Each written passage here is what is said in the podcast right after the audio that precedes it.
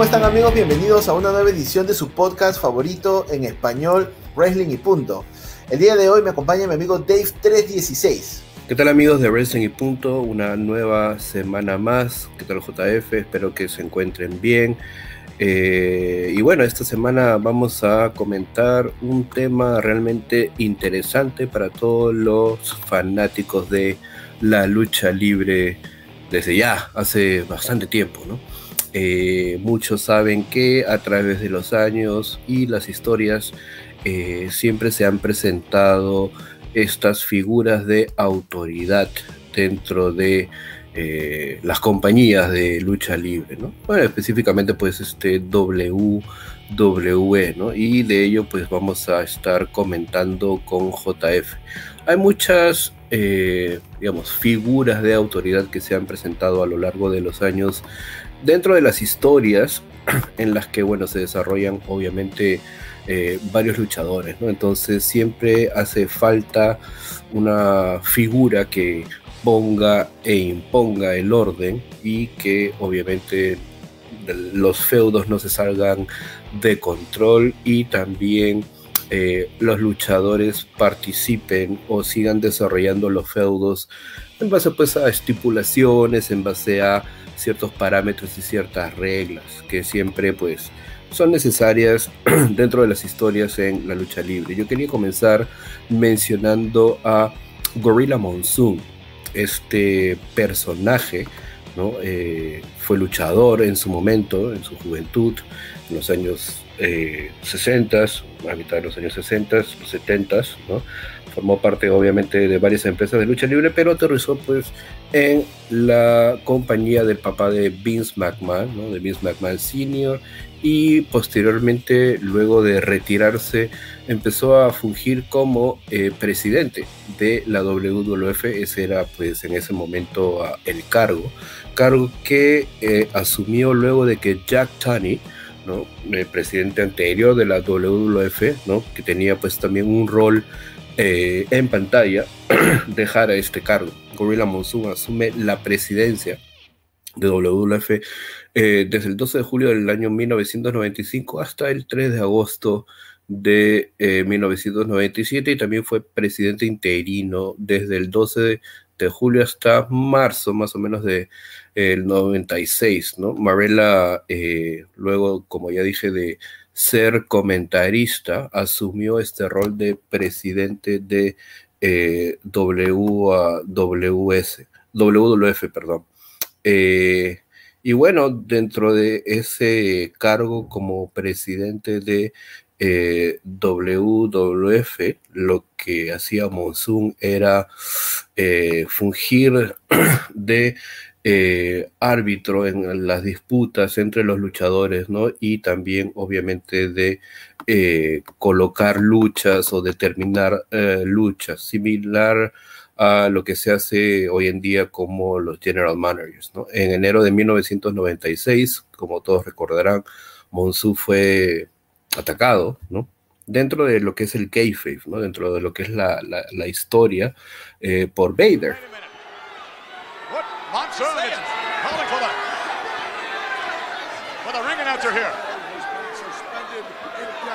What did he say? Did you hear that? Ladies and gentlemen, Gorilla Monsoon has just indefinitely suspended Vader. Whoa! Who can blame him for what he did? Look at Cornette. Cornette now! trying to get control of Vader. Gorilla Monsoon making the only decision, I think, that he can possibly make. Just wait a minute. McMahon, we better get out of here. He's going to go berserk. And Gorilla Monsoon, Monsoon doing what, better, what he should have done. No. You can't fault Gorilla, Gorilla Monsoon. Oh, no. You better beat it, Monsoon. Cornette.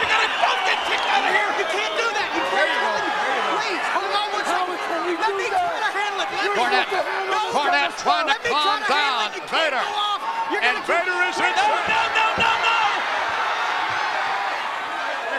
Vader now. Hey, wait just a minute. What the heck? Gorilla Monsoon. What's he doing? Copy Vader. Gorilla Monsoon, interim president of the World Wrestling Federation, chopping Vader. He's lost his mind, McMahon. I can't believe what we have seen here. Opening things up on Raw. And Gorilla Monsoon justifiably concerned now. Look out! No! No! That's Gorilla Monsoon in there. That's the president of the World Wrestling Federation. Vader has completely lost it. Doing. Vader completely losing it. He had his one opportunity last night in the Royal Rumble, and he does it. That's Look at this. Look at this. Look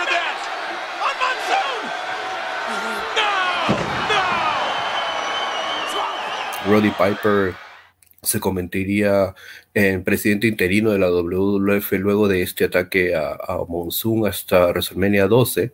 Recordemos que en el Iron Man match entre Shawn Michaels y Bret Hart, ¿no? Aparece pues este Monsoon, ¿no? Dentro del ring y es él también quien eh, decidiría que luego de que la lucha eh, haber llegado a 60 minutos sin ninguna caída, eh, la lucha se tendría que resolver por muerte súbita.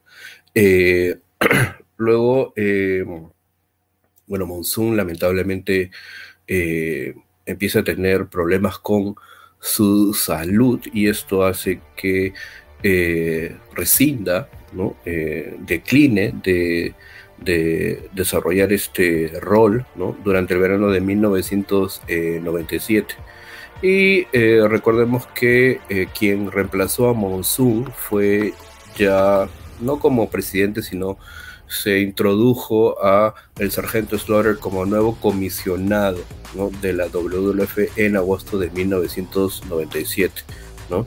A partir de este momento es que la salud de Marella empieza a deteriorarse pues aún más y a finales de 1998 Marella regresó por un, breve periodo ¿no? en la versión internacional de WWF Superstars, ¿no? este programa que tenía WWF y en eh, 1999 como parte de la promoción de la era actitud, ¿no?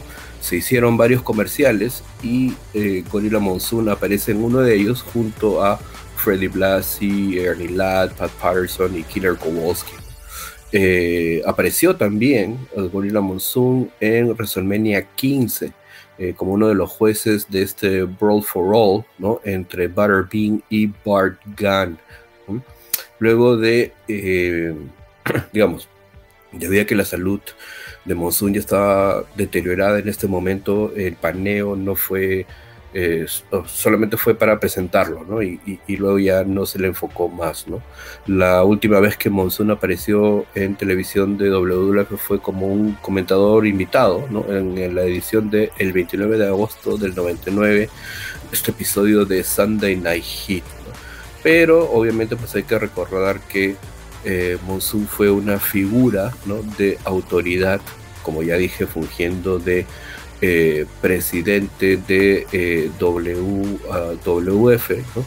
y tuvo pues confrontaciones no solamente con Vader, ¿no? sino también en su momento la primera figura de autoridad a la que enfrenta Stone Cold Steve Austin es justamente eh, Gorilla Monsoon. ¿no? Luego de que Stone Cold ganara de manera eh, controversial el Royal Rumble del 97, lo que hizo Monsoon fue decir, ¿no? manifestar abiertamente que si creía que Stone Cold o esta victoria de Stone Cold lo ponía como retador titular eh, en WrestleMania, pues estaba muy equivocado. Y Monsoon fue también quien decretó este eh, Fatal Four Way, que se convirtió pues, en un pay-per-view justamente en febrero de 1997. ¿no? Posteriormente, pues Monsoon es inducido, ¿no? O no posteriormente, ya había sido inducido al Salón de la Fama eh, en el año de 1993 o 94, no estoy seguro, pero uno de los primeros miembros al Salón de la Fama fue justamente Gorilla Monsoon. Y eh, como recordarán todos en el speech que mencionamos de Bobby the Brain Heenan, el episodio pasado del podcast, ¿no? Lo que dijo pues Bobby Heenan fue solamente falta una cosa, ¿no? Eh, Monsoon no está aquí, así que este, todos sabemos de, esta gran dupla que formaron pues Gorilla Monsoon y eh, Bobby the Brain ¿no? pero justamente pues este rol como presidente y figura de autoridad en WWF fue lo que también cimentó mucho más eh, la exposición de la figura de Gorilla Monsoon, ¿no? solamente como luchador. Hay momentos de Gorilla Monsoon en Monday Night Raw muy buenos, ¿no? Como por ejemplo este ataque salvaje este, de Vader, ¿no? Recordar que, que Vader era manejado por Jim Cornette y Jim Cornette trataba de calmar pues a, al señor Vader, pero el señor Vader pues aprovechó, este, le hizo ahí un, unos golpes en la esquina del, cuadrilátero, luego pues le hizo su splash. Y también recordar este, en una edición también de Monday Night Raw, ¿no? Eh, que aparece para poder este, dar a entender este, que están despidiendo el Ultimate Warrior. Eso me acaba de venir a la cabeza también, ¿no? Que eh, dice algo como que están cansados de la actitud del Ultimate Warrior y bueno, ¿no? A partir de ahora ya no sabremos nada del Ultimate Warrior. ¿no? Bueno, ya lo habíamos comentado también, esta tremenda dupla que hizo con, con Bobby Heenan, pero claro, Gorilla Monsoon pues todo un señor, este, ¿quién podría pues, faltar el respeto? ¿Quién podría este, no, y, ¿no? y, es más, ¿no? Como cabe comentar también como parte de el argot de la lucha libre, ¿no? Tenemos este eh, Gorilla Position, ¿no?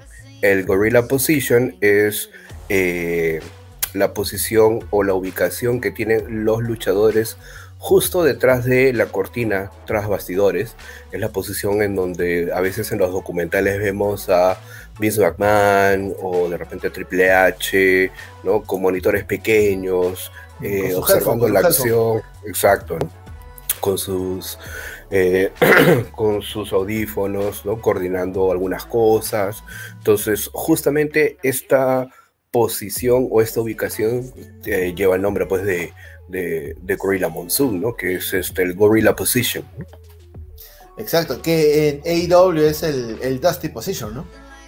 Para también de alguna manera homenajear pues a, Dusty Rhodes. Bueno, y continuando pues con el tema de las figuras de autoridad en la lucha libre, hay una figura de autoridad que eh, ha pasado también a través de los años dos veces eh, con el puesto de gerente general. Y estoy hablando pues del héroe olímpico Kurt Angle.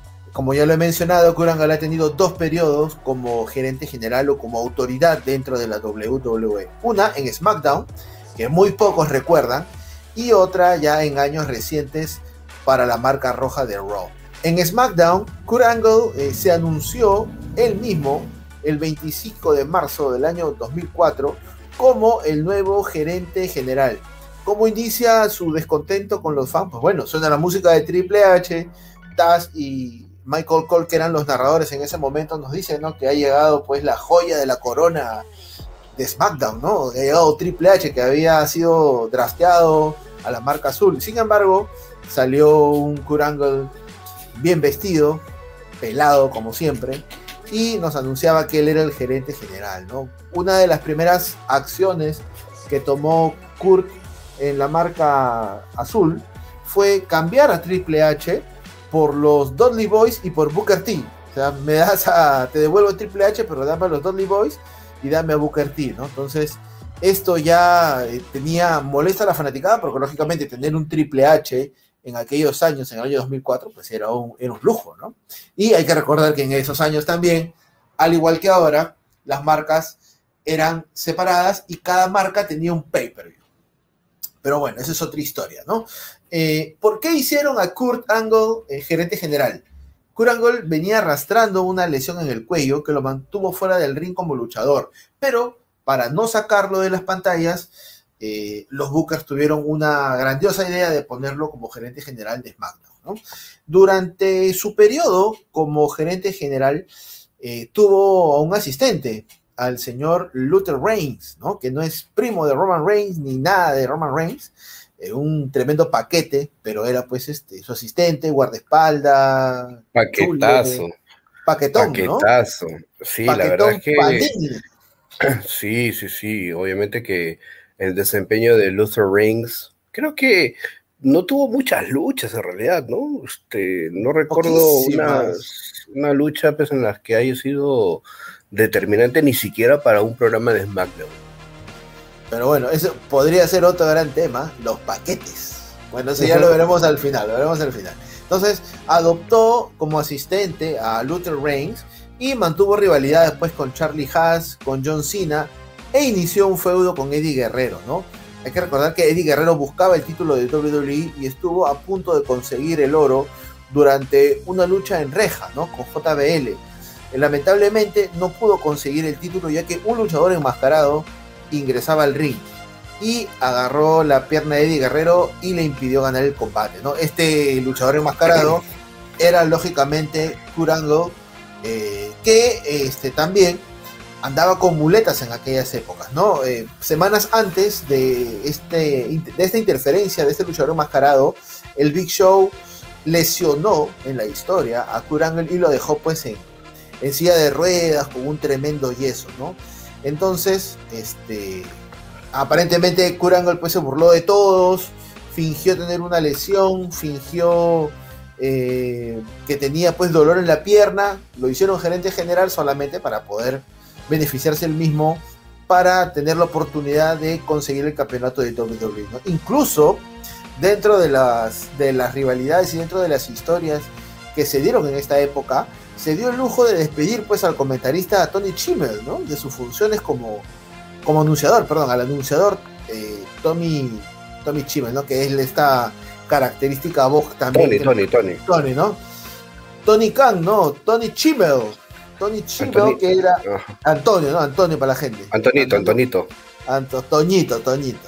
Entonces, Toñito, ¿no? Entonces lo despidió, lo despidió y bueno, pues bueno, luego ya, como parte de la historia, también le devolvieron su, puesto, ¿no? La alegría de Kurango no duró mucho, ya que fue despedido por el mismo Vince McMahon, ¿no? A la semana siguiente de este ataque, en la edición del 22 de julio de SmackDown del año 2004, ¿no?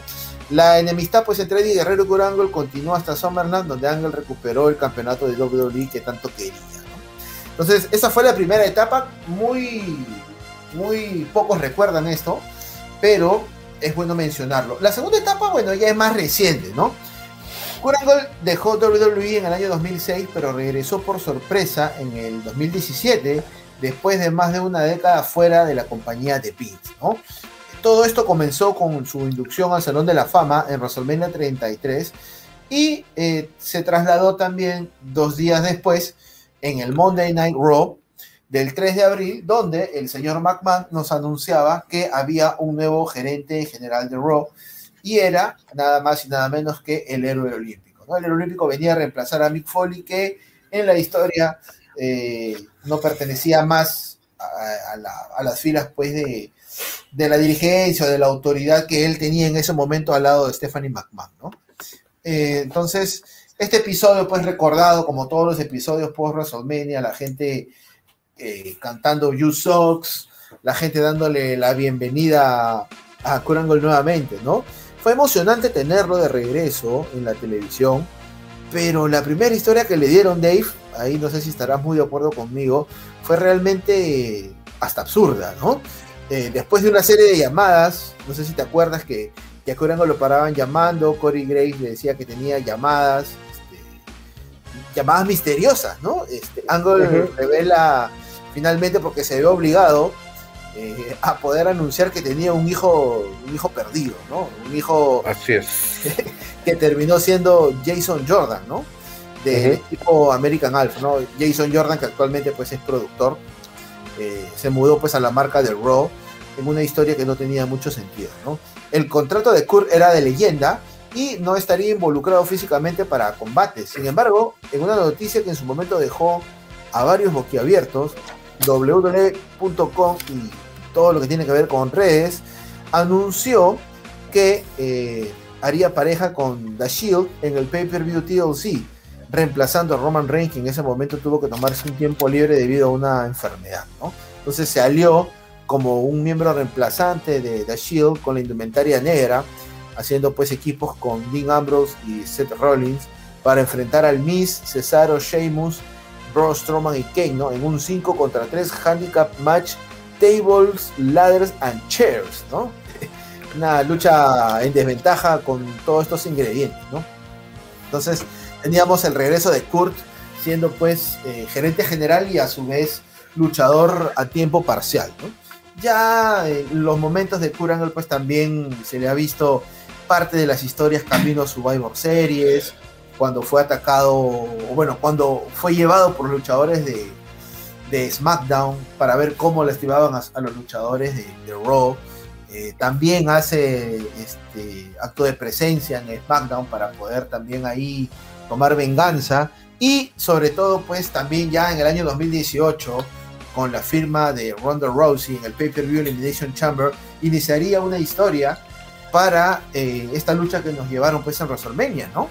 Stephanie y Triple H contra Ronda Rousey y Kurango, eh, bueno, volviendo al Elimination Chamber, era ese día donde Ronda iba a firmar su contrato con Ron, ¿no? Eh, y bueno, ya sabemos eh, lo, que todo, lo que pasó. También lo hemos contado en otros podcasts que la idea original era Ronda Rousey y La Roca contra Triple H y, Stephanie, pero bueno, no, no, se dio. Y bueno, nos llevaría a esta lucha en WrestleMania, ¿no? Volvería también este, al ring después de, de este episodio en WrestleMania en el capítulo de Monday Night Raw del 8 de octubre, cuando en una batalla real se disfrazó de un luchador llamado El Conquistador, ¿no? Este equipo, que eran los conquistadores, que eran Edge y Christian en algún momento, y eliminó claro. a Baron Corbin, ¿no?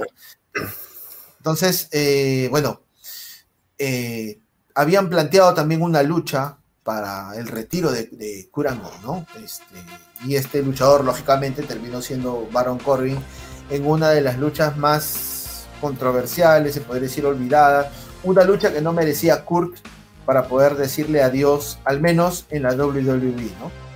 Eh, bueno, esta lucha sinceramente marcó el final de Kurt como luchador activo y este, se despidió pues con una derrota, ¿no?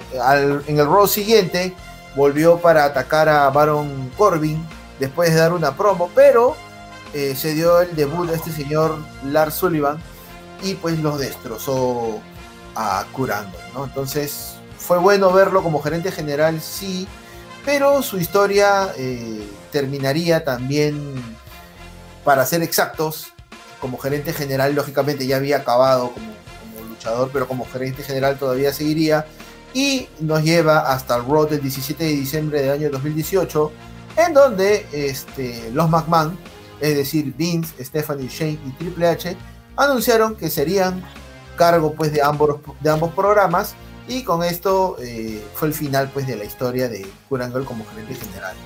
Recordar ese episodio de Monday Night Raw donde decía que iban a escuchar a los fans, donde decían que todo iba a ser distinto y seguimos esperando. La idea de tener a Kurt Angle como autoridad, en este caso como general manager de Raw, le sumaría mucho, ¿no? Pero sí, tuvieron este tropiezo con esta historia. Eh, con Jason. Hijo de, sí, de Jason Jordan. Eh, muy arrevesado, muy entreverado todo. Este, no fue determinante para, eh, digamos, eh, incentivar mucho más los personajes o la interacción de los luchadores en Raw, ¿no? Porque eh, vale, vale, decirlo, ¿no? Un general manager en Raw lo que debería de hacer es ser, depende también de qué lado esté, no si es un heel o si es un babyface, pero eh, debería de sumarle, ¿no? A, adicionarle a lo que es el talento, ¿no? De este, de este roster, pero eh, no se puede negar pues que el rol de eh, Kurt Angle, tanto como de, eh, de, luchador y general manager fue muy determinante para lo que se quiso hacer dentro de, la empresa, ¿no? Entonces, sí, este, lo que tenemos que recordar es que esta época que mencionaste en SmackDown, ¿no? También fue, también fue muy determinante, ¿no? Para que lo mencionáramos aquí, pues, ¿no? Entonces, sí, sí, sí. Bueno, y hablando también de más uh, general managers, como no mencionar pues a Teddy Long, ¿no? Teddy Tag Team Long, The Player, ¿no? Eh, bueno, Teddy Long, eh, eh, para, para, muchos, ¿no? Especialmente para los que seguimos la era actitud o vimos la era actitud, vimos a Teddy Long como un referee, ¿no? Eh, bueno, eh, Long debutó en la WWF en diciembre ¿no? del año 98 y se desempeñó como tal hasta el 2002, ¿no? Como referee. Eh, bueno, dentro de las luchas que ofició Long, se encuentra, pues, por ejemplo, ¿no? Long era el referee cuando Darren Dross ¿no? terminó este, con este trágico pues, accidente que lo dejó paralítico, ¿no? Eh, y posteriormente dentro de su periodo como referee fue reempacado, ¿no? Como un manager eh, heel, ¿no?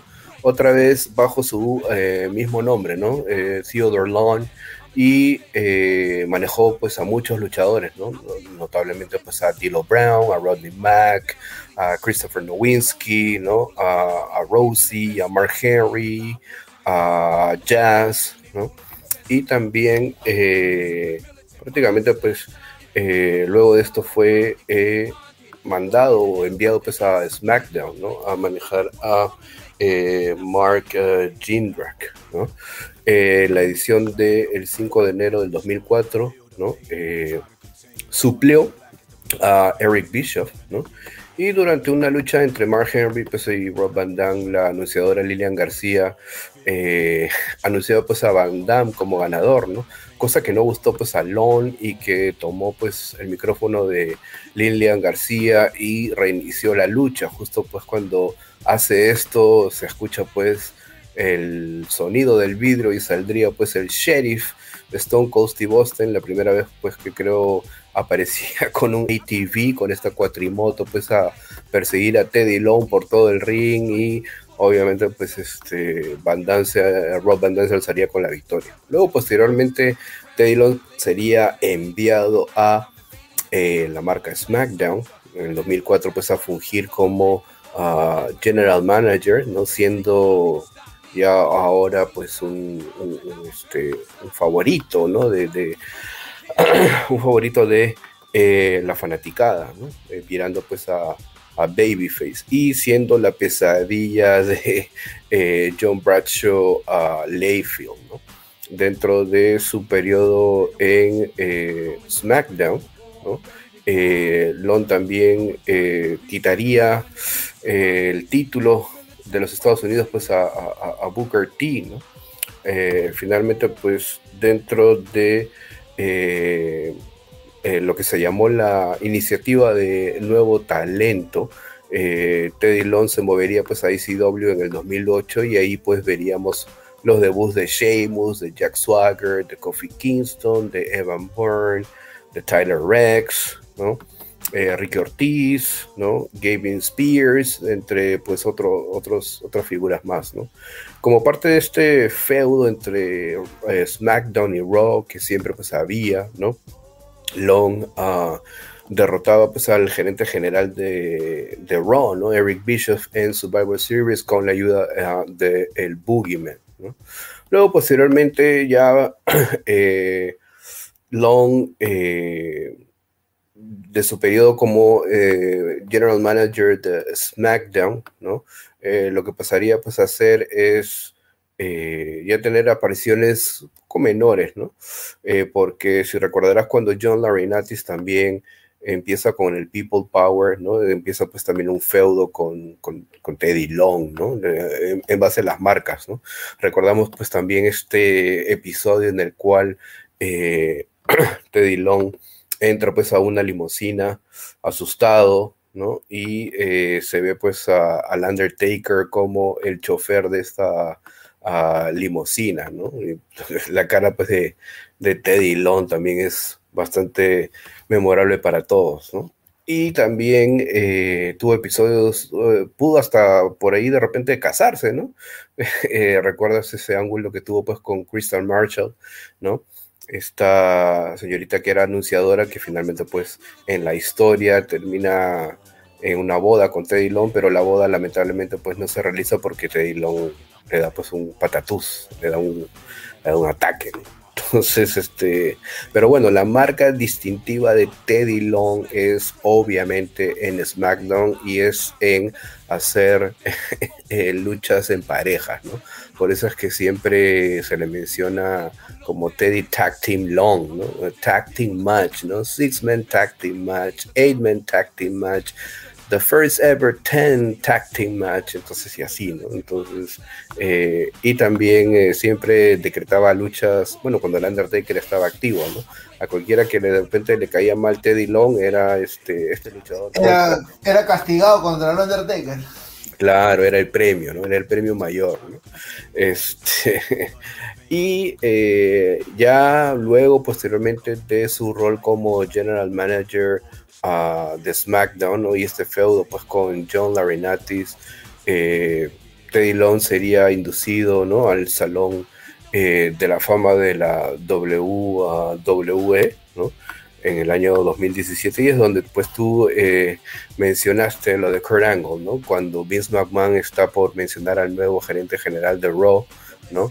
y dice pues que este nuevo gerente general es un reciente miembro inducido al Salón de la Fama, pues sale Teddy Long, ¿no? Con su música, ¿no? Y bailando, ¿no? claro. Y Vince le dice, Teddy, Teddy, Teddy, no eres tú. Y Teddy Long le dice, well, my bad. ok, bueno, ok, perdón, disculpas, mi, mi error, ¿no? y eh, nada, bueno, Long ha tenido, ha seguido teniendo apariciones, ¿no? Este, apareció el 4 de enero de este año, ¿no? Eh, el Raw, que fue Raw Legends uh, Night Special, ¿no? Eh, en donde pues anunciaba, en donde eh, anunciaba que había pactado una lucha, ¿no? Este, entre Miss y John Morrison contra The New Day, ¿no? y luego también apareció, ahora recientemente, ¿no? En la edición del 7 de mayo de SmackDown, entonces, eh, bueno, cabe mencionar a, Teddy Long como este gran general manager uh, de SmackDown, ¿no? Para mí creo que eh, el más representativo, si no el más representativo de todos los managers que han habido en SmackDown. Sí, claro que sí. Momentos de Teddy Long como gerente general después del draft, pues no, cuando hacen esta batalla real para coronar al campeón de SmackDown, ¿no? y gana JBL y sale Teddy Long con un campeonato, bueno, con la bolsa de un título, ¿no? y le dicen, bueno, tengo buenas noticias y malas noticias, ¿no? Buena noticia que tú ganaste la lucha. Pero la mala noticia es que no eres el campeón, ¿no? Porque no necesitamos un campeón, porque ya tenemos uno. Y procede a presentar a, Batista, que era el último elegido pues en el draft, ¿no? Tremendo momento también en la historia de SmackDown. Y lógicamente comentaste también de que fungió como árbitro, ¿no? Y otra de las luchas que me viene a la cabeza es de este Royal Rumble 1999, donde él hace de árbitro para la lucha por el campeonato europeo, ¿no? Entre X-Pac y Gangrel, donde este, este, tremendo blooper que cuenta tres, pero dice que era dos.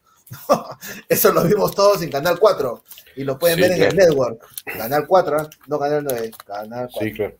No, y también, y también a veces cuando, cuando tenía que decretar sus luchas, ¿no? Se le, se le trababa la lengua a veces, ¿no? Entonces, este, hay un montón de, hay un montón de digamos, de, de, videos en donde ustedes pueden ver, ¿no? A Teddy Long tratando, pues, de decretar la lucha, eh, ¿no? First ever, sí, match. Claro. Se le traba la, se le raba la lengua, ¿no? Entonces, se, le lengua la traba, ¿no? Entonces, se le lengua la traba. Claro, exacto. Alguien que no se le lengua la traba este, fue a Dixie Carter, que también fungió como figura de autoridad, pero en la empresa de TNA, ¿no? Ella estuvo a cargo como figura de autoridad desde el 12, en televisión, ¿ah? ojo, en televisión, desde el 12 de agosto del 2016 hasta el 5 de enero del 2017. Una figura eh, que también es parte pues, de la historia del, entretenimiento, ¿no? Dixie Carter eh, mantuvo a flote por muchos años, por buen tiempo, gracias eh, a las buenas relaciones que tenía Panda Energy, quien aportaba dinero para la continuidad de la empresa TNA, ¿no? Hay que recordar que TNA eh, debería ser considerada la segunda mayor empresa, pero lamentablemente por temas de ratings, temas pues ajenos a Dixie quizás, no, no es lo que, lo que uno espera, ¿no?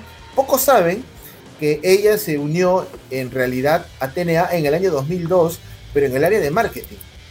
Al año siguiente, eh, TNA nombraría a Dixie Carter como, hacía, como presidenta de TNA Entertainment, desde el año 2003 hasta agosto del 2016. Entonces ella se convertiría en la presidenta de la compañía. ¿no? Actualmente es una accionista minoritaria con el 5% de la empresa, después de tener pues un tema legal con el señor Billy Corgan. Hay que recordar que ella también, eh, de alguna manera, eh, contribuyó a que TNA contratara pues a Hulk Hogan y a Eric Bishop, ¿no?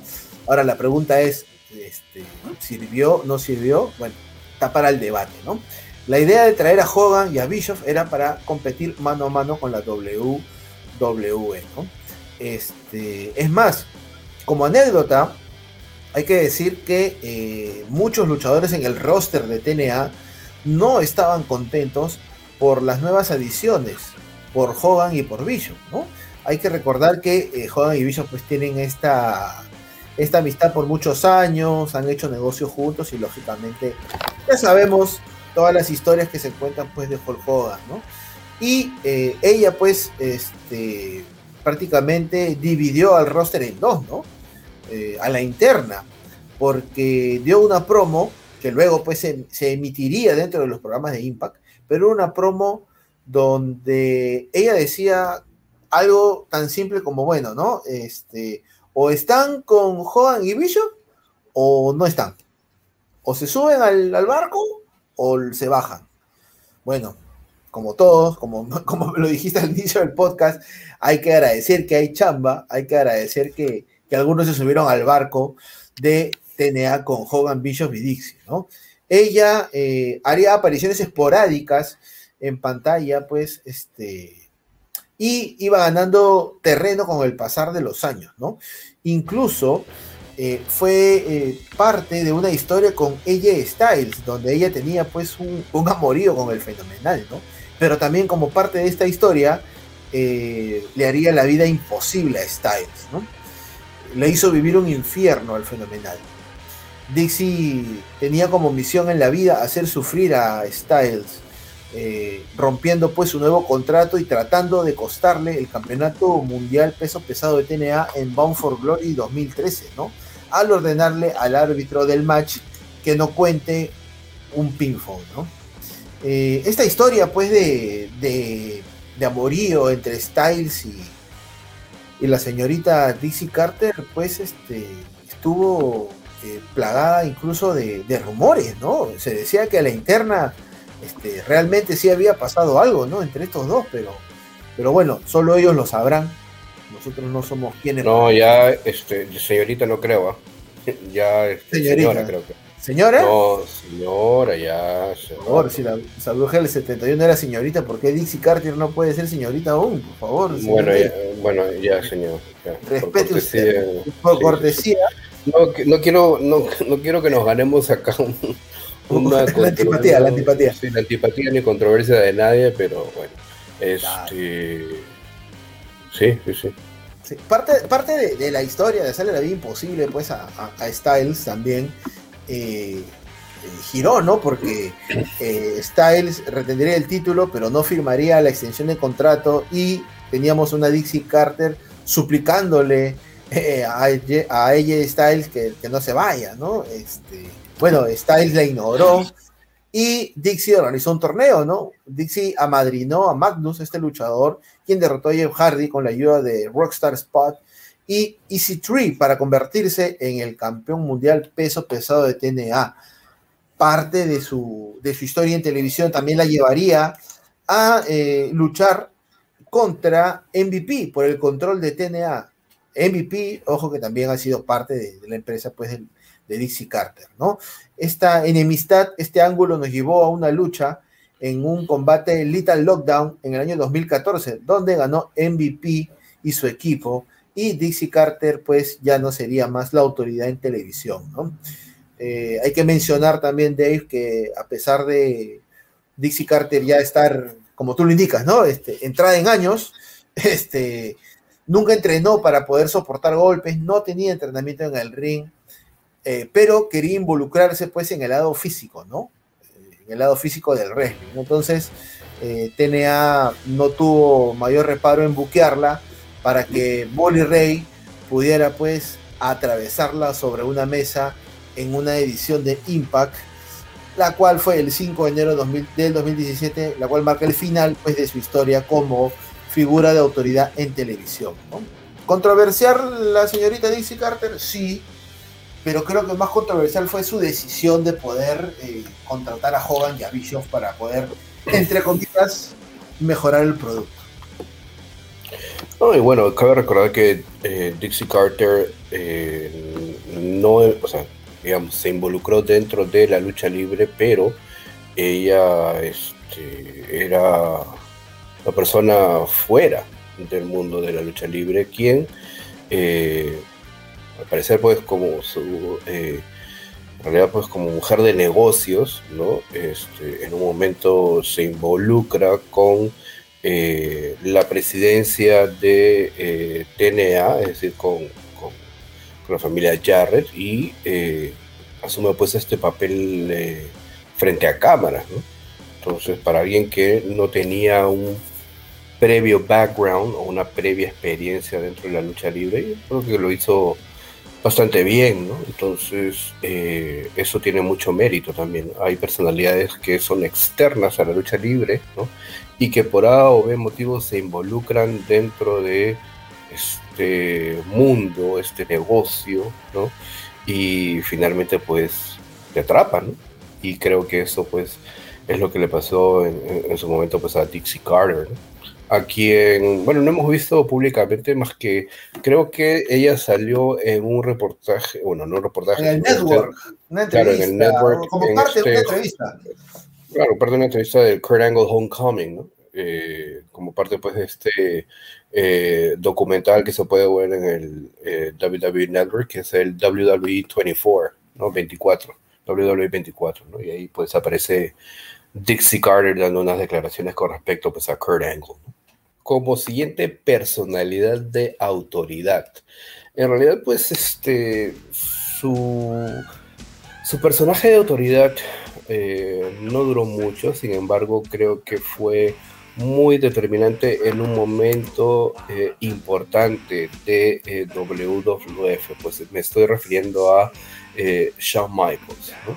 Shawn Michaels, quien en WrestleMania 14, obviamente, pues perdió el título ante Stone Cold, debido a lo que ya todos saben, ¿no? Esta lesión en la espalda que eh, se creía lo alejaría, pues, por eh, mucho tiempo, ¿no? Mucho tiempo.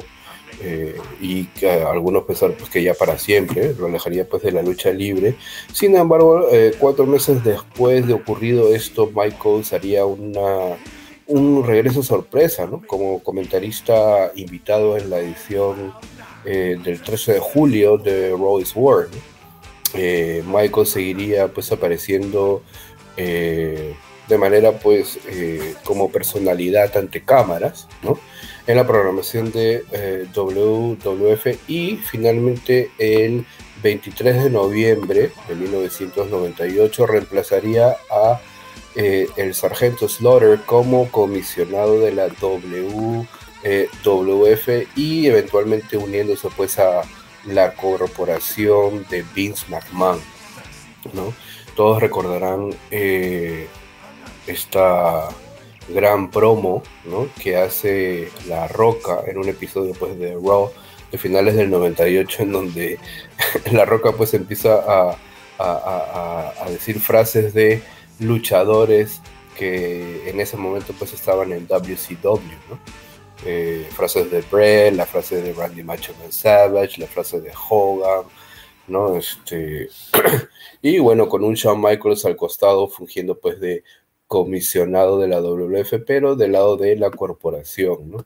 Finalmente pues Shawn Michaels, ¿no? Es eh, eh, traicionado en su momento pues por eh, la corporación, ¿no? Y obviamente Michaels también tomaría ventaja en base a ello, ¿no? Y finalmente eh, se, se, desvincularía de la corporación, ¿no?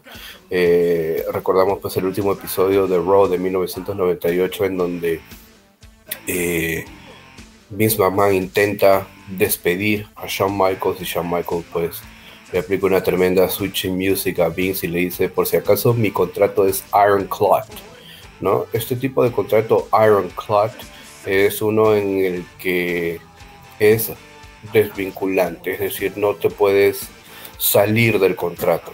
Es un contrato que es cerrado. Entonces, eh, Shawn Michaels se uniría a DX en este episodio del 4 de enero de 1999, en donde pues había sido grabado, ¿no? Pero ya eh, se había pues eh, grabado la victoria de Mick Foley, ¿no? Y Shawn Michaels pues aparece aquí con DX. Y luego pues Michaels también seguiría apareciendo ocasionalmente, ¿no? También ya mencionamos aquí eh, la aparición que tuvo al día siguiente del Royal Rumble diciéndole a Vince que eh, al haber él renunciado a su derecho a participar en el Royal Rumble, o perdón, en WrestleMania, ¿no? Quien tenía pues la oportunidad de titular ahora el Stone Cold, ¿no? Luego posteriormente se apareció también en el mismo WrestleMania 15, ¿no?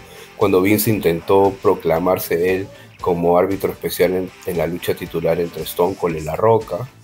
Luego también apareció eh, en este episodio del 10 de mayo de 1999, que es el Raw que tiene el mayor rating de la historia.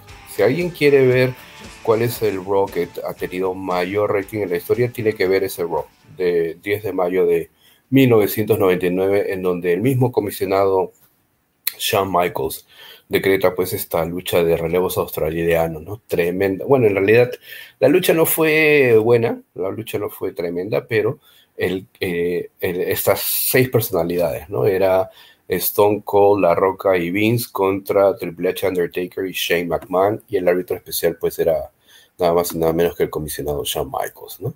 Eh, luego también, ¿no? Shawn Michaels Ah, en el verano de 1999 hace su aparición en la primera edición ya oficial, ¿no? Del el primer, el primer SmackDown, ¿no? Este SmackDown de agosto de 1999, en donde eh, en una lucha titular entre Triple H y La Roca y Shawn Michaels siendo el comisionado, siendo el árbitro especial, pues eh, en momentos cuando La Roca iba a aplicar pues el codazo del pueblo, le salta pues Shawn Michaels con una tremenda switching music haciendo pues que Triple H se llevara pues la victoria, ¿no? Y meses después, ¿no? Meses después, eh, en mayo del 2000, ¿no? Shawn Michaels eh, admite ese error, el haber ayudado a Triple H, haciendo pues que esto eh, empujara mucho más el carro del régimen McMahon-Hamsley. Y en mayo del 2000 Shawn Michaels es decretado como por Linda McMahon, ¿no? Como árbitro especial en este Iron Man match, ¿no? The Judgment Day del 2000 entre Triple H y La Roca, ¿no? Recordarán ustedes que en los momentos finales cuando faltaba un minuto y, y segundos para terminar la lucha, pues aparece The American Badass, el Undertaker, y obviamente eh, lo último que ve, entre comillas, Shawn Michaels es al Undertaker aplicándole esta tombstone a Triple H y obviamente dándole así por descalificación la caída a eh, la caída a eh, Triple H. Sí, este. Claro, y se la dio. No, no, no, no, te estoy diciendo la, el ademán que hizo Shawn Michaels a, al Undertaker para decirle, no, no lo hagas porque voy a sonar la campana, no lo hagas. Y el Undertaker le valió madre y pa, Claro, y, el, Shawn Michael ya sonó, hizo sonar la campana. Claro, cuando ya había terminado el tiempo hace como... También cuando había terminado el tiempo. 20 segundos, no, salió mal, salió mal eso, ¿no? Salió mal eso, pero bueno. Pero bueno. Para controversia, para controversia. Claro, exactamente. Y posteriormente ya en junio en junio del 2000, eh, un mes después, ¿no? Eh, Shawn Michaels eh, renunciaba por voluntad propia a el título de comisionado de la WWF para cederle su puesto a nada más y nada menos que a, Mick Foley, A Mick Foley.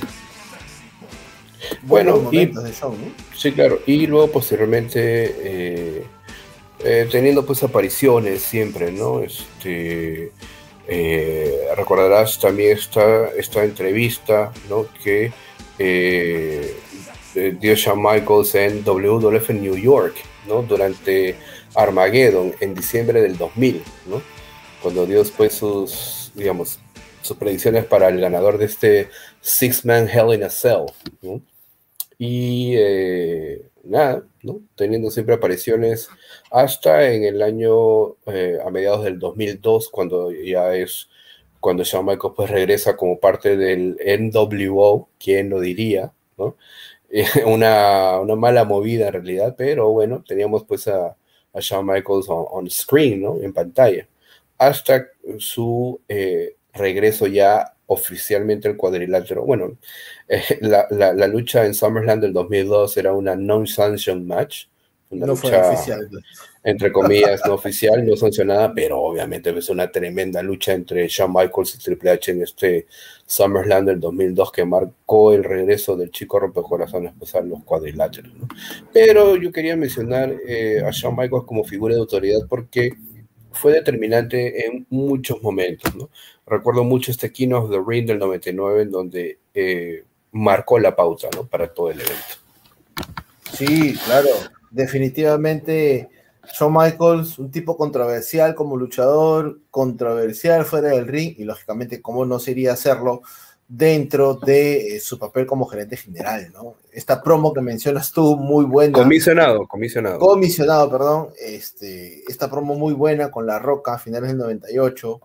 Eh, el tema de la, la super patada que le dio a La Roca en la primera edición de SmackDown. Y también, pues, este, en este episodio de Raw, ¿no? El, el, más visto, el más visto de la historia. Cosas que ya no volverán, pero siempre es bueno, es bueno mencionarlas, ¿no? Ahora, otra, otra figura de autoridad también que eh, marcó en WCW fue Ric Flair.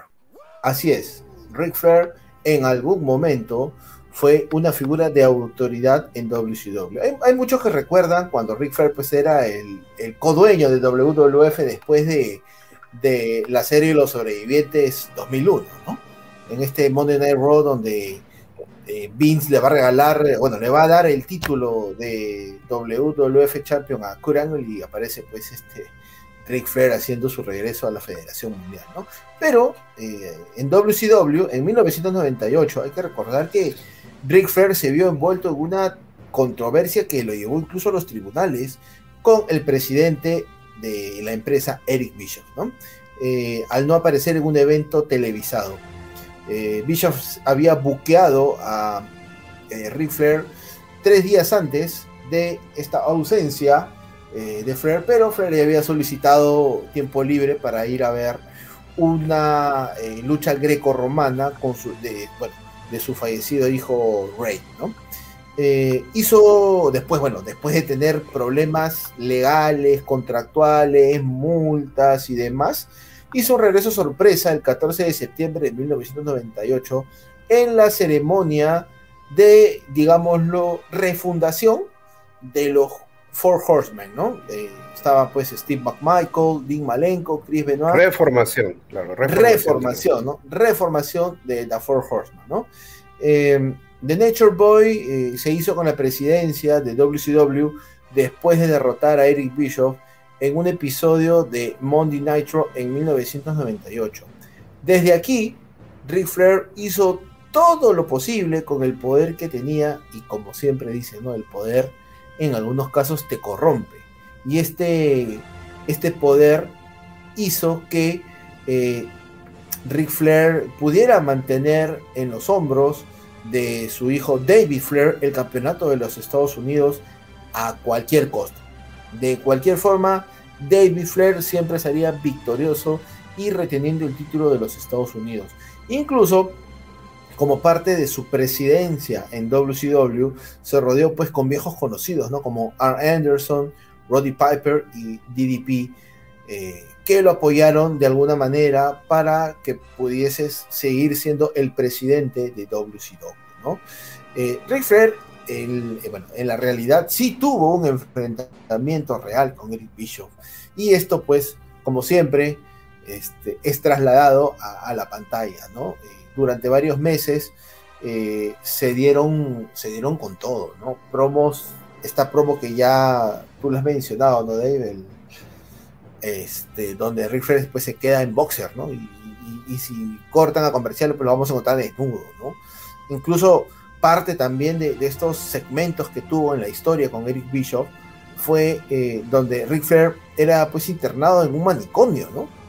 Era internado en un manicomio eh, eh, y bueno, nos pasan viñetas en Nitro porque este, Eric Bishop había declarado pues ante la junta de, de repente de, bueno no ante Ted Turner pero sí ante otros altos directivos de WCW que Rick Flair estaba pues incapacitado de poder dirigir a la empresa, ¿no? Eh, y bueno, fue internado en este manicomio y este, se decretó también, este, se decretaron muchas buenas luchas, ¿no?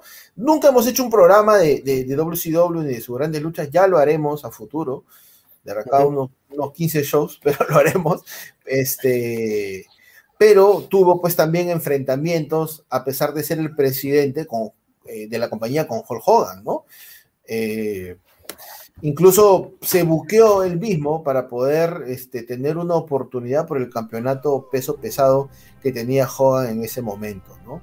Eh, incluso se, dio esta lucha del primero que sangra y a pesar de que Ric Flair fue el primero en sangrar, él ganó el combate gracias a otro viejo conocido, ¿no? Al señor Charles Robinson, ¿no? Que hasta el momento, pues, Charles Robinson, que sigue siendo el árbitro, uno de los árbitros principales en la federación, en algún momento también eh, siempre estuvo del lado, pues, de, Conocido también como, como, conocido también Little como Little Nate.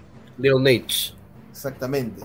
Hay videos en TikTok donde pueden verlo ahí a, a, Robinson vestido pues con la con la bata de Flair y bueno, haciendo pues lo que los gestos característicos, ¿no? Entonces, el tiempo como presidente eh, de WCW, de Ric Flair, llegó a su fin el 19 de julio eh, en Nitro, ¿no? Cuando perdió frente a Sting la presidencia de WCW.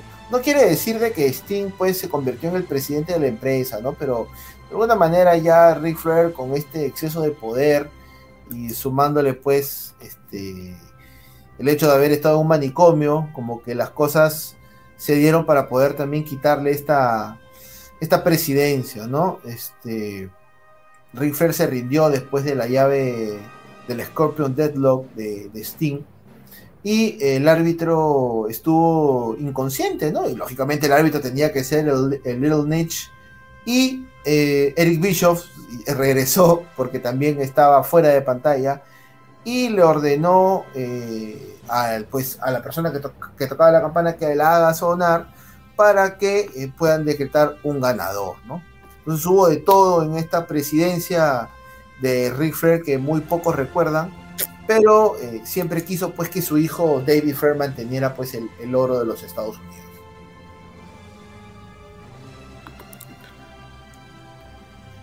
Así es. Bueno, eh, la figura de Ric Flair en WCW en esos años fue también determinante para tener un contrapeso, porque eh, no sé si alguien se habrá dado cuenta, pero eh, el saturar mucho a Nitro con NWO eh, ya no digamos, ya, ya, era insostenible, ¿no? Entonces tenía sí o sí que, mira, estamos hablando de la reformación de los Horsemen en el 98, ¿no? Y eh, a partir de allí, o sea, hemos tenido prácticamente dos años de NWO, ¿no? Y justo que ahora esta semana, pues es la semana de NWO, ¿no? Porque eh, justamente se conmemoraron ya 25 años desde que ah, eh, sí, Dios mío, ya, este, eh, desde que Hogan pues traiciona a Macho Man Randy Savage, Alex Luger, y a Sting para unirse pues a los Outsiders, ¿no? Kevin Nash y Scott Hall. Entonces, el saturar mucho a Nitro con WCW tenía que tener un contrapeso, ¿no? Y ese contrapeso en su momento pues fue eh, Ric Flair, ¿no? Ante, ante las tropelías de Bischoff y de, Hollywood Hulk Hogan. Y hablando de figura de autoridad, quería pues comentar, mencionar al señor William Regal, quien eh, obviamente pues este fue eh, un gran luchador, estuvo en la compañía en WWF el año 98, ¿no? Como Steven Regal, y tenía pues este personaje de leñador, ¿no? Entonces, he's a man, real man, esa canción era, pero bueno. Exacto. Eh, y posteriormente eh, de desvincularse con eh, WWF, pues pasaría a las filas de WCW y regresaría William Regal ¿no? en el año 2001, en donde fue primero lo enviaron pues al territorio de desarrollo eh, en Memphis, ¿no? En Memphis Championship Wrestling por un corto tiempo en realidad y luego ya regresaría propiamente eh, en el 2000, ¿no? El 18 de septiembre del 2000 en este episodio de Raw, ¿no? Bajo el nombre de Steven William Regal y posteriormente pues acortado a solamente William Regal. Eh, derrotaría a Al Snow para ganar el campeonato europeo el 16 de octubre eh, de ese mismo año. ¿no? Luego eh, perdería el título ante Crash Holly en Rebellion el 2 de diciembre y luego lo ganaría después, dos días después. ¿no? entraría pues, a la batalla real, no lo ganaría, ¿no? Luego, la noche siguiente perdería el campeonato europeo ante Test, ¿no? en el episodio de marzo, ah, el 8 de marzo de, del 2001 en SmackDown, Regal se convertiría pues en el nuevo comisionado de la WWF luego de derrotar a, Snow. Y recordarán ustedes que Regal tenía este personaje de Goodwill Ambassador, ¿no? embajador de buena voluntad ¿no? De la WWF, es, eh, siendo siempre acompañado ¿no? de manera cómica, jocosa por Tajiri. ¿no? que sería pues su, su, sidekick, ¿no? Su asistente, ¿no? Durante eh, la, historia, ¿no? Este ángulo de la invasión, Regal se convertiría en face, ¿no? Eh, ya que él se quedó pues como comisionado de la WWF, ¿no? Y durante esta historia entre ¿no? la, alianza, ¿no? Regal se convertiría en villano nuevamente al costarle a Kurt Angle el campeonato de la WWF, ¿no? Haciendo pues que Stone Cold gane su sexto y último título, ¿no? Y es así como Regal se uniría a la alianza. Luego de que eh, el ángulo pues terminó, sería despedido por eh, Linda McMahon, ¿no? Pero bueno, Shane McMahon lo contrataría como comisionado de la alianza, ¿no? Eh, luego de este ángulo, ya Regal pues eh, seguiría siendo luchador, inclusive eh, ganando pues algunos títulos. Se convirtió en Rey del Ring del 2008, ¿no? en el 2003 o 2004 pues tuvo este, esta pareja, ¿no? Era este, no recuerdo el nombre de la pareja de, de, William Regal, era otro luchador europeo también, ¿no? Eh, y eh, es que William Regal ha hecho pareja con varios, incluso claro, ha sido, con Lance Storm. Claro, ha sido pareja o campeón de parejas pues con Tajiri, ¿no? Ha sido campeón de parejas con Eugene, con Geñito, ha sido también este eh, ha hecho pareja pues con Lance Storm, ¿no? Eh, se me va el nombre ahora, pero este, bueno, ya, ya, lo, ya, lo, ya lo mencionaremos, ya lo mencionaremos. Eh, y eh, luego de este periodo en el cual Regal sigue como luchador, ¿no? en julio del 2014, ¿no? Regal es revelado como el nuevo gerente general de NXT, ¿no? Y la verdad es que eh, bueno, Dave Meltzer, ha eh, escrito que Regal fue eh, puesto en este, en este rol, ya que su figura en la mesa de transmisión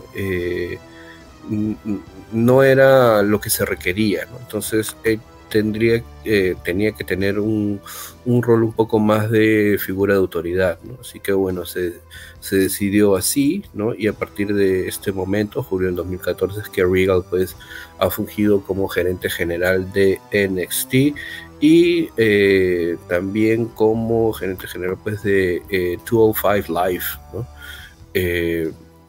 el, Triple H ha descrito pues, a, Regal como un papel eh, importante en el reclutamiento de luchadores para NXT y bueno, obviamente para WWF. Así que eh, obviamente Regal también se convirtió en entrenador. Eh, como parte pues del equipo en el WWE Performance Center. Luego de que falleciera pues nos dejara Dusty Rhodes, ¿no? Regal también ha hecho apariciones. De manera pues constante regular en la programación de NXT, ¿no? A través del 2015, 2016, ¿no? Y también estuvo en una historia, ¿no? En donde era responsable de filmar pues a, Bobby Roode a NXT, ¿no? Eh, también ha, aparecido pues este en los en torneos de, de peso crucero, ¿no? Eh, y también otras apariciones, ¿no? En Raw, por ejemplo, el 22 de enero del 2018, ¿no? Durante el aniversario 25 de eh, Raw, Actualmente eh, William Regal es el director de desarrollo de talento y cabeza del equipo global de reclutamiento, ¿no? Entonces, eh, yo creo que ahora actualmente Regal tiene un gran papel, un gran papel dentro, y creíble además, ¿no? Dentro del desarrollo de NXT. Semana a semana, pues podemos ver a William Regal siendo, eh, en síntesis, un babyface, ¿no? Y decretando luchas que son bastante atractivas, ¿no? Bastante atractivas para todos los fanáticos de NXT. Entonces, eh, es innegable que eh, William Regal ha aportado mucho como ah, figura de autoridad ¿no? para la eh, ah, WWE. Y, momentos este, interesantes, ¿no? Por ejemplo, este momento muy jocoso donde, no sé si te acordarás que William Regal tenía pues oficina y tomaba té y viene Jericho y mm, nos, da, una, muestra, ¿no? Nos da una muestra gratis. claro, exacto, exacto, exacto.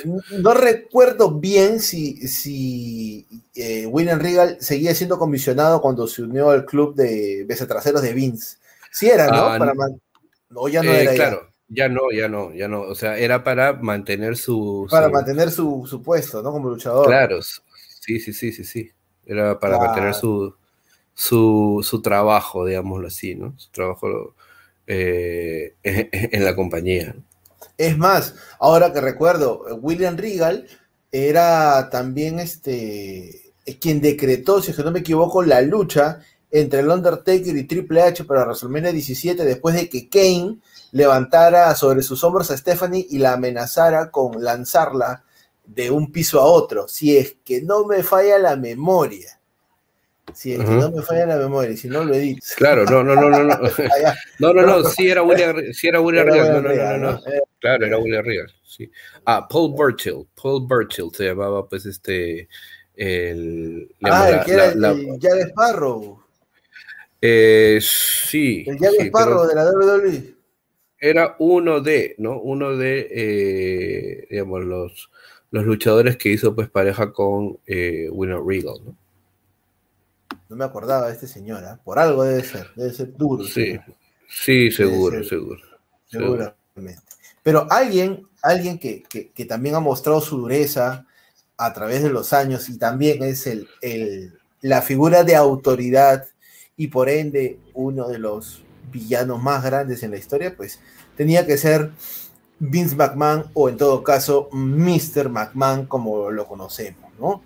Eh, Vince McMahon, hay que recordar que fue descubierto eh, eh, como dueño de la WWF en televisión y se colocó en una posición muy controversial después de los eventos del robo de Montreal, ¿no?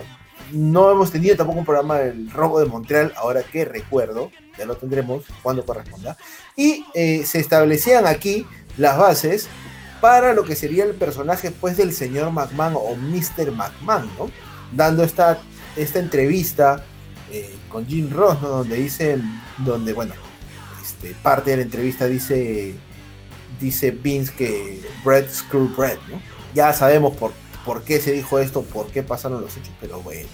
Entonces, a raíz de estas consecuencias del robo de Montreal, el personaje del señor McMahon nació y los fanáticos en todas las partes del globo se unieron en apoyo a Bret Hart y por ende empezaron a odiar de manera desmedida a este malvado jefe, a este malvado propietario de la compañía que demostró que con uno de sus empleados podía hacer lo que él quería, ¿no? Eh, este fue el inicio para poder tener pues el primer vistazo a lo que sería eh, Mr. McMahon. Pero lo que consolidó a Mr. McMahon como un villano y como una figura de autoridad fue todo pues el abuso desmedido de poder que tuvo con tu favorito, pues con la serpiente cascabel, con Stone Cold Steve Austin, Una de las rivalidades más famosas en la historia del entretenimiento deportivo vería pues a un Vince McMahon hacer todo lo que estaba en sus manos para poder hacerle la vida y el camino imposible al título de la WWF, ¿no? Lo puso a luchar con el Undertaker en una lucha de enterrado vivo solamente para clasificar al Royal Rumble. Después de eso se dio pues esta trafa donde Stone Cold salió de número uno dos veces para evitar la controversia y pensar que, que, el azar solamente definiría el destino pues, de, Steve Austin en el Royal Rumble. Eh, incluso eh, aliarse con otros luchadores y tener este, este grupo conocido pues como la corporación, ¿no? Donde teníamos a, luchadores que tenían o acaparaban los títulos de la empresa y de alguna u otra manera interferían en también hacerle la vida imposible pues a Stone ¿no? Y cómo olvidar el precio que le puso Vince McMahon a la cabeza de Stone Cold en el Royal Rumble, ¿no? A la persona que eliminara o ayudara a eliminar a Stone Cold. ¿Cuánto le iban a dar Dave en efectivo, por favor? 100 mil dólares, 100,000 dólares, Richard. 100 mil dólares. Stone Cold era un hombre marcado. Y, y, si recuerdan el buqueo de ese Royal Rumble, todos eran contra Stone Cold. No, extraordinario, fue extraordinario. Extraordinario, uno de los mejores Royal Rumble que me ha tocado ver. Entonces, teníamos también ahí de número uno a Vince y de número dos a, a Stone Cold, ¿no? Este, al revés. Al, perdón, ¿no? Al revés, al revés, perdón, al revés. Y número, sí, claro, sí, no, perdón, número uno Vince, sí, número uno a Vince y, ah, no, sí, número uno a Stone Cold. Número uno Stone Cold y número dos a Vince. Sí, exactamente. ya estamos ya viejos. Estamos ya viejos, viejos. Y este llegamos pues a, este Royal Rumble donde gracias a la distracción de la roca, eh, Vince pudo eliminar a su a su archienemigo y este, quitarle la oportunidad de ir a WrestleMania. ¿no? Bueno, ya le hemos comentado en otros programas qué pasó con el libro de las reglas ¿no? de WWF y Shawn Michaels declararía que eh, al Vince eh, autoexcluirse del evento principal de WrestleMania, eh, quedaba esa posición libre, ¿no? Entonces, el, Vince por todos lados le hizo la vida imposible a Stone Cold y este fue pues una de las historias a largo plazo, ¿no? Cosa que ya no vemos. hasta llegar al año 2001, donde en WrestleMania X7 pues se da eh, lo impensado, ¿no? Eh, Stone Cold eh, se une al señor McMahon y vende pues su alma al diablo, ¿no? Y le da la mano al mismo diablo, ¿no? Este, al finalizar la lucha, ¿no? Tremenda narración de Heyman, tremenda narración de, Jim Ross. Jim Ross. ¿No? Terrible, tremendo ese hombre. Eh, y bueno, eh, Vince McMahon no solamente pues le hizo, le hizo la vida, Stone Cold le hizo la vida este, añicos a, varios, ¿no? Eh, pues con el tiempo se ha tratado pues de siempre vender esta imagen de Vince, ¿no? Muchos dicen que Mr. McMahon es una, una extensión de, Vince McMahon, ¿no? No es un personaje, sino es, es él, ¿no? Muchos, muchos cuentan esto, muchos también eh, identifican en Vince esta persona que prácticamente no tiene escrúpulos, ¿no? Para poder este, hacer las historias, ideas que, también hemos comentado aquí que se quedaron pues eh, solo en papel o en algún capítulo de algún, de algún DVD por ahí este, y sobre todo, pues que, que, eh, que, Vince no le va a pedir nada a un luchador que él no pudiese hacer, ¿no? Siempre se ha querido nuevamente eh, vivir de, las viejas glorias del pasado y, querer emular este grupo, pues, de la corporación, ¿no?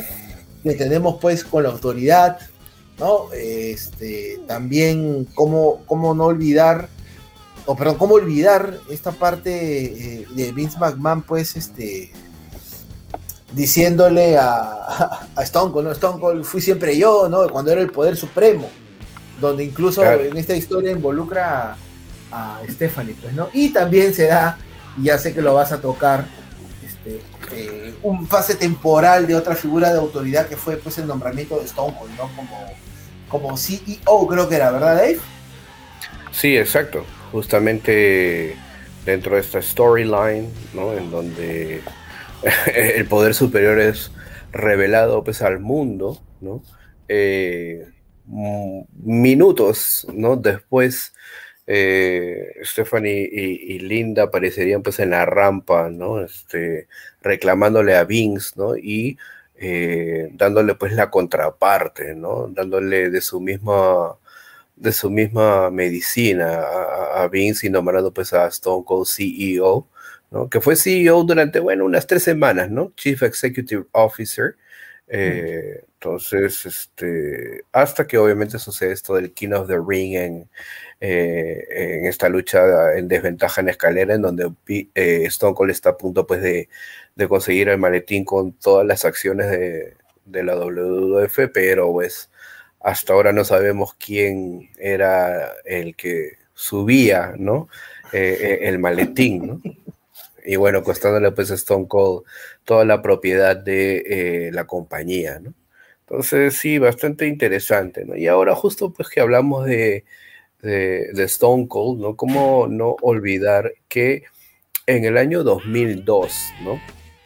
Eh, hubo un momento en el cual eh, el infierno se congeló por un momento, como se catalogó a este momento, ¿no? Vince McMahon en julio del 2002 anunciaría que eh, iba a haber pues un Raw General Manager, un gerente general pues para Raw, ¿no? Este cargo pues anunciado por Vince y en el episodio del 15 de julio eh, del 2002, ¿no? Vince McMahon anunciaría a este gerente general. Y se trataba nada más y nada menos que Eric Bischoff ante obviamente el descrédito de todos los fanáticos que en ese momento pues, estábamos no claro que estábamos viendo en este momento no claro exacto. Inclusive pues se ve a, Eric Bischoff en un segmento tras bastidores no saludando pues pasando y saludando a Booker T no y Booker T diciendo tell me I did not just see that no entonces, dime que no acabo de ver lo que acabo de ver, ¿no? Entonces, este. Eh, y Vince anunciando, pues, como ya dije, a Eric Bischoff, ¿no? Eh, como gerente general de Raw. Algo impensable, ¿no? Eh, y durante, obviamente, este segmento, durante su debut en Raw, Eric Bischoff se encargó de manifestarle a la audiencia, ¿no? Que así como él fue pues presidente de WCW, creador de NWO, y cómo es que forzó a Vince McMahon a cambiar la manera o las formas en la que él hacía negocios, ¿no? Ah, o Eric Bischoff, ¿no? Eh, iba a lograr lo mismo con Raw, ¿no? Iba a ser un ah, gerente general innovador, creativo, revolucionario, etcétera, etcétera. Entonces, Bishop está, ocupa el segundo lugar como el gerente general de mayor reinado o de más tiempo bajo este cargo en WWE con tres años en total, ¿no? Eh, Bischoff ha sido pues eh, la mente creadora de, por ejemplo, el Raw Roulette, ¿no? Este programa especial que hizo Raw en Las Vegas y en donde eh, Bischoff tenía pues una ruleta con varias estipulaciones y tipos de lucha dentro de esa ruleta y que giraba pues y que determinaba el destino de los luchadores en ese programa. También hay que recordar que Eric Bischoff fue el creador de el Elimination Chamber, esta lucha en la cual pues este seis luchadores eh, entraban o bueno cuatro de ellos entraban a una cámara individual mientras dos luchadores eh, empezaban la contienda en el ring. Este Elimination Chamber mezcla factores de War Games, de Royal Rumble y de obviamente pues la brutalidad un poco del Hell in a Cell, Entonces el creador de este, bueno, en la historia de este Elimination Chamber fue uh, Eric Bischoff y a lo largo pues de su tenure, de su tiempo como gerente general, ha tenido feudos contra Shane, contra John Cena, contra Stephanie McMahon, etc. ¿no? Ahora, eh, esta tiranía de Eric Bischoff ¿no? ya eh, llegaba pues a un punto insostenible a inicios del 2003, cuando luego de que, eh, bueno, la lucha que tuvo Eric Bischoff entre comillas, lucha, porque fue en realidad una lata de patear traseros de Stone Cold en No Way Out del 2003, ¿no? Eric Bischoff uh, despediría a Stone Cold, ¿no? Y... Eh, otra vez, otra vez. Otra vez, ¿no? Y en los meses venideros, ¿no? Abril y mayo, pues ya la tiranía de Eric Bischoff era insostenible y esto llegaba a oídos de el Board of Directors, ¿no? La junta de directiva de WWF y doña Linda McMahon, quien en mayo del 2003 se aparecería en Raw, para poner pues y para ajustar cuentas con el gerente general Eric Bischoff ante el descrédito de Bischoff y luego pues de un intento de eh, pasada de franela, ¿no? Eh, Linda McMahon anunciaba que iba a haber un nuevo gerente general y que Eric Bischoff tendría que hacer que esto funcione y camine. Y el nuevo gerente general iba a manejar Raw en una posición de 50 y 50. Y eh, bueno, Linda McMahon pues siguiendo con su discurso, diciendo pues esta persona eh, tiene una gran conexión con el público, esta persona sabe la diferencia entre lo que es correcto y lo que es incorrecto, así que es una persona pues sensible también, así que sin más preámbulos, anunciarles al co-gerente general de Raw y en eso pues se escucha el cristal y toda la gente empezó pues ahí un tremendo pop no para Stone Cold. Y eh, bajo esta sociedad es que Stone Cold y Eric Bischoff funcionan eh, todo el resto del 2003 hasta Survivor Series en realidad. Dentro de esta eh, cogerencia, ¿no? se hicieron cosas como traer de vuelta el campeonato intercontinental que estaba desactivado. ¿no? Eh, Triple H pues también tuvo las tuvo verdes, ¿no? Porque Stone Cold decretó pues un Elimination Chamber para SummerSlam, ¿no? Como recordarás, ¿no? Eh, le dio luchas también a Goldberg, ¿no? Eh, decretaba algunas cosas sin consultar a Eric Bishop y Eric Bishop pues también trataba de darle la, la contra, ¿no? Este, a Stone Cold. Pero la verdad es que pues esta coherencia en el 2003 este, funcionó bastante bien, hasta obviamente eh, lo que ya conocemos que ocurrió en Survivor Series, ambos eh, elegirían a un equipo de cinco luchadores para enfrentarse eh, con la condición de que si Stone Cold o el equipo de Stone Cold ganaba, él podía poner sus manos o pegarle o ponerle las manos encima a cualquier luchador sin ningún tipo de excusa, ¿no? Y si Eric Bischoff o el equipo de Eric Bischoff ganaba, Stone Cold pues no eh, tendría que irse de WWE. Finalmente esto último fue lo que sucedió, ¿no? Eh, y eh, Stone Cold fue despedido de su posición de co-general manager. Sin embargo, Mick Foley ¿no? tomaría el rol de co-gerente general dejado por Stone Cold ¿no? Hasta el último episodio del el 2003, en donde una lucha titular entre Shawn Michaels y eh, Triple H, Eric Bischoff llega para ser el árbitro, ya que pues, el árbitro estaba inconsciente en ese momento, ¿no? Y luego de que Shawn Michaels eh, estuviera encima de Triple H, eh, Eric Bischoff pues contara el 1, 2, 3, ¿no? Sin embargo, Eric Bischoff decretaría ganador a eh, Triple H, que es lo que había sucedido, que si bien es cierto Shawn Michaels se encontraba sobre Triple H, las espaldas y los hombros también de Shawn también estaban planos, ¿no? Y lo que Eric Bischoff dijo aquí es que, bueno, Tú bien sabes, Sean, que en el caso de un empate, el campeón retiene el título. Y luego procedió a decirle, qué pena que hayas perdido esta lucha titular.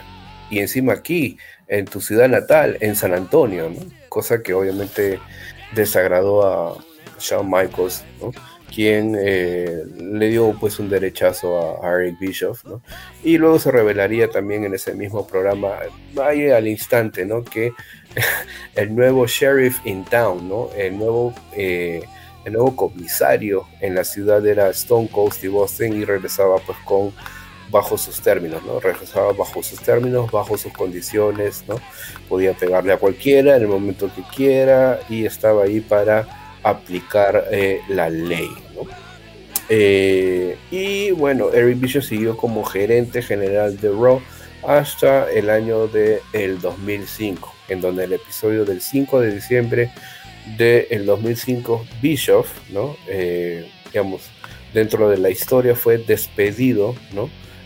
Por Vince McMahon y posteriormente Cena procedería a a echar pues, a Bishop en un camión de basura para que este camión pues, se llevara a, a, Bishop previo juicio, obviamente, ¿no?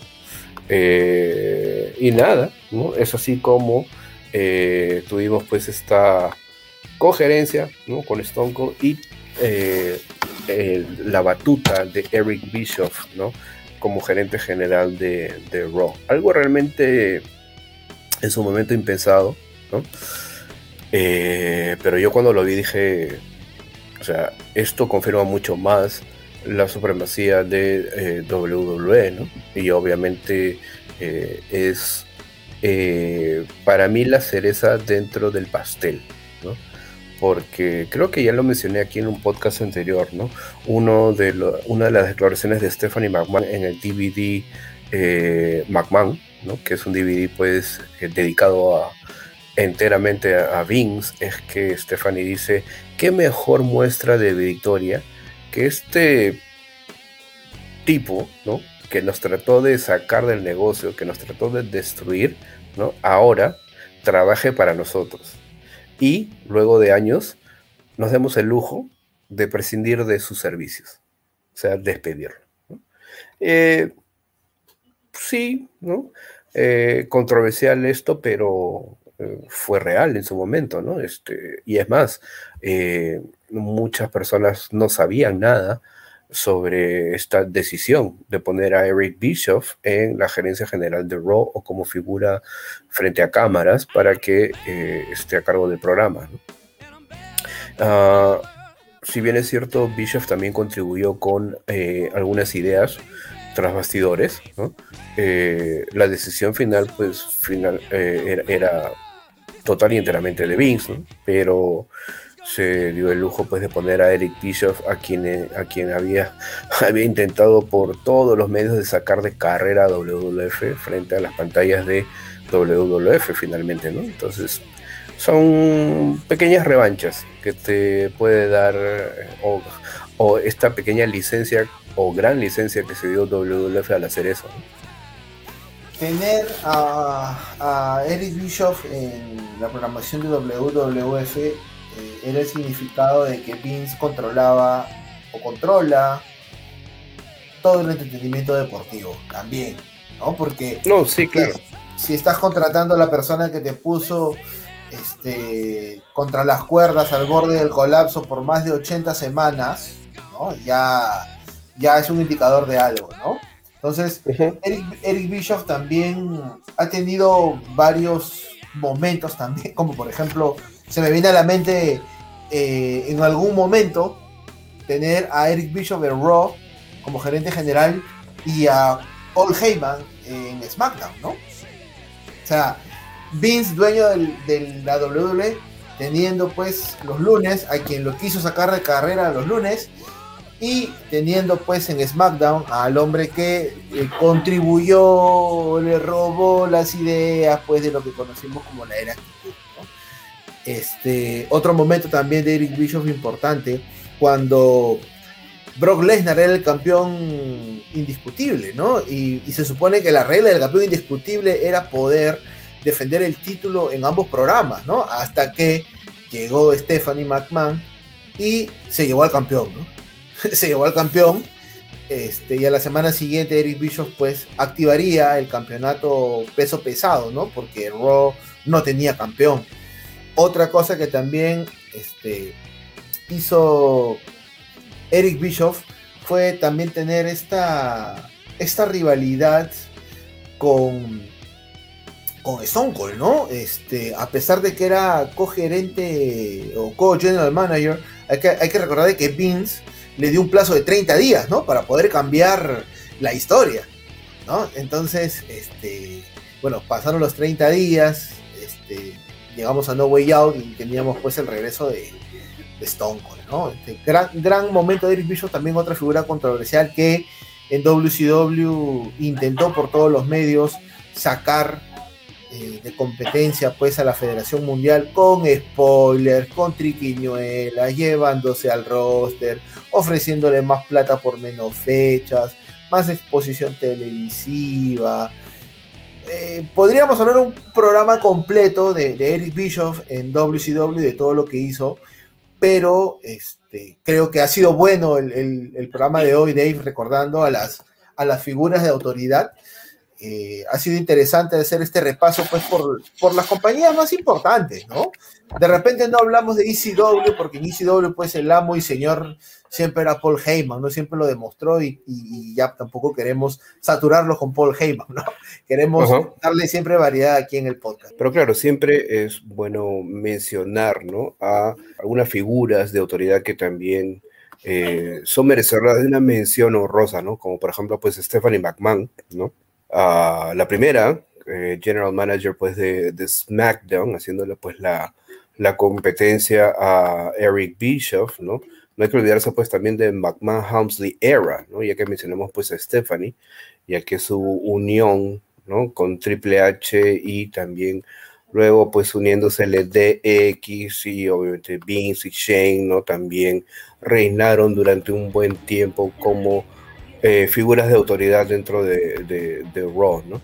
Como no olvidar también pues a, Vicky Guerrero, que también fungió como manager de SmackDown y que eh, como general manager villana realmente lo hizo muy muy bien, ¿no? Genial. Yo creo que posiblemente si Eddie la hubiera visto, eh, no lo hubiera creído, ¿no? Porque como ya dije, ¿no? De ser una figura, si bien es cierto, relacionada a la lucha libre por con quien se casó, ¿no?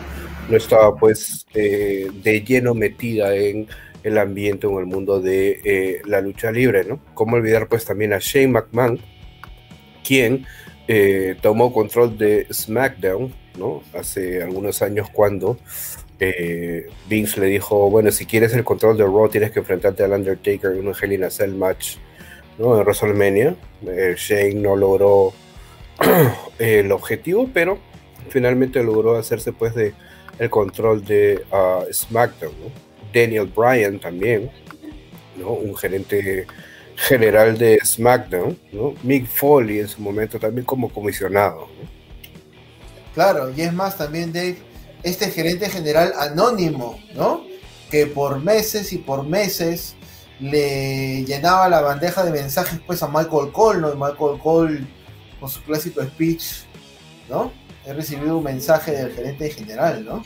En I quote. ¿no? Bueno, y así hemos llegado pues al, al final de este episodio en donde pues hemos tratado con JF de, como siempre, hacer un repaso, recordar todas estas figuras de autoridad dentro de eh, la lucha libre. Espero que hayan disfrutado del episodio de hoy y eh, los esperamos para un nuevo episodio la semana que viene, el próximo jueves. Como siempre, agradecerles eh, que nos escuchen, agradecerles sus comentarios y también sus sugerencias. ¿no? Sigan eh, cuidándose, ¿no? sigan también cuidando su familia y nada, nos despedimos hasta la semana que viene. Así es, un abrazo para ti Dave, un abrazo para todas las personas que nos escuchan, se cuidan. Bye.